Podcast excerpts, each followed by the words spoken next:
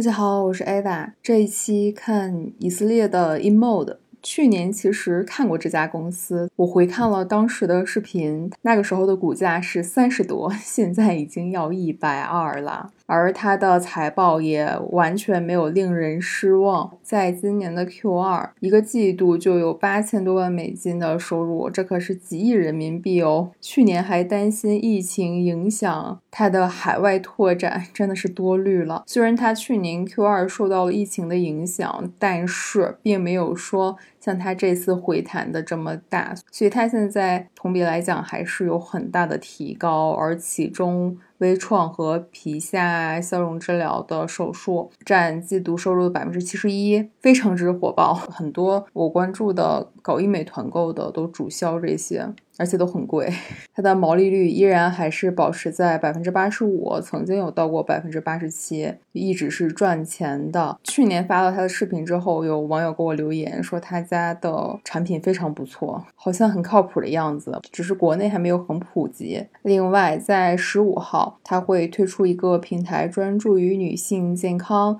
他可能是在医美上吃到了甜头，搞妇科领域的发展，而妇科领域认为是美容领域的三倍。首先想到了 HPV 疫苗，发展的太好了，还给了今年的财报展望。这个展望我其实觉得还好吧，应该还是比较保守的，没准还能超常。完成。下面看它的报表，它的收入其实是翻了两倍多的，要将近到三倍。但是它的总运营费用是涨了没到两倍，可见这个规模化提高的非常强。应该说是在看的公司里面少有能达到这种程度的。而且它的国际发展很快，它美国的业务本身就是跟去年比有大幅度恢复和增长，而国际的涨得更快。这个去年还觉得是开拓中国。事业是它的希望，但人家是全面开花。等一下会看到它国际的介绍，收入分类是分为微创手术、无创，还有免手持的。这里能看出来美国和国际的区别了，因为像无创的国际里面占比就很高，这就是触达了更多样化的市场产生的改变啊。就查了一下，在国内普遍吗？其实知道的很少，然后看到了是。今年六月份，中国公司和上海的一家美容医院合作，是五成首发仪式。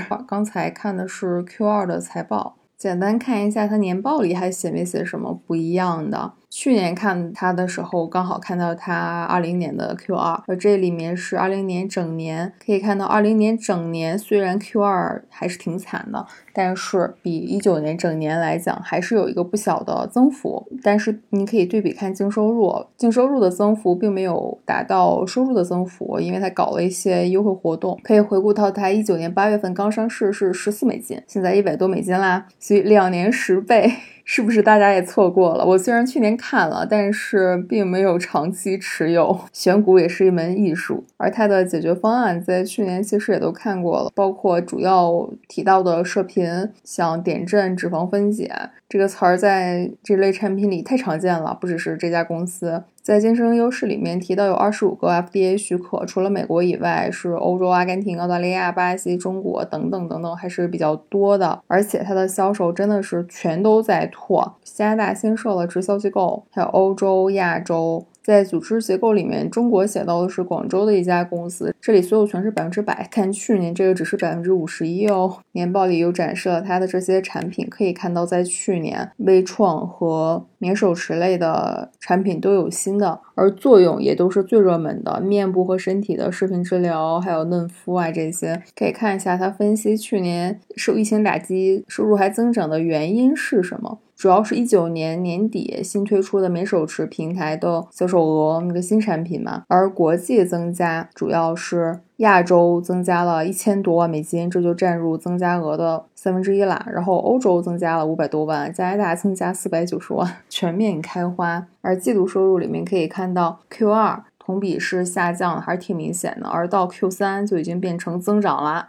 增长的比例也很高，到 Q 四和去年 Q 四比都快翻倍了，这是怎样的一个企业发展？难怪医美如此之热。这次就看到这里，如果你想感受一下去年它在我的眼中什么样子，可以看一下去年的视频，搜关键词 emo 就可以了。我们下期见。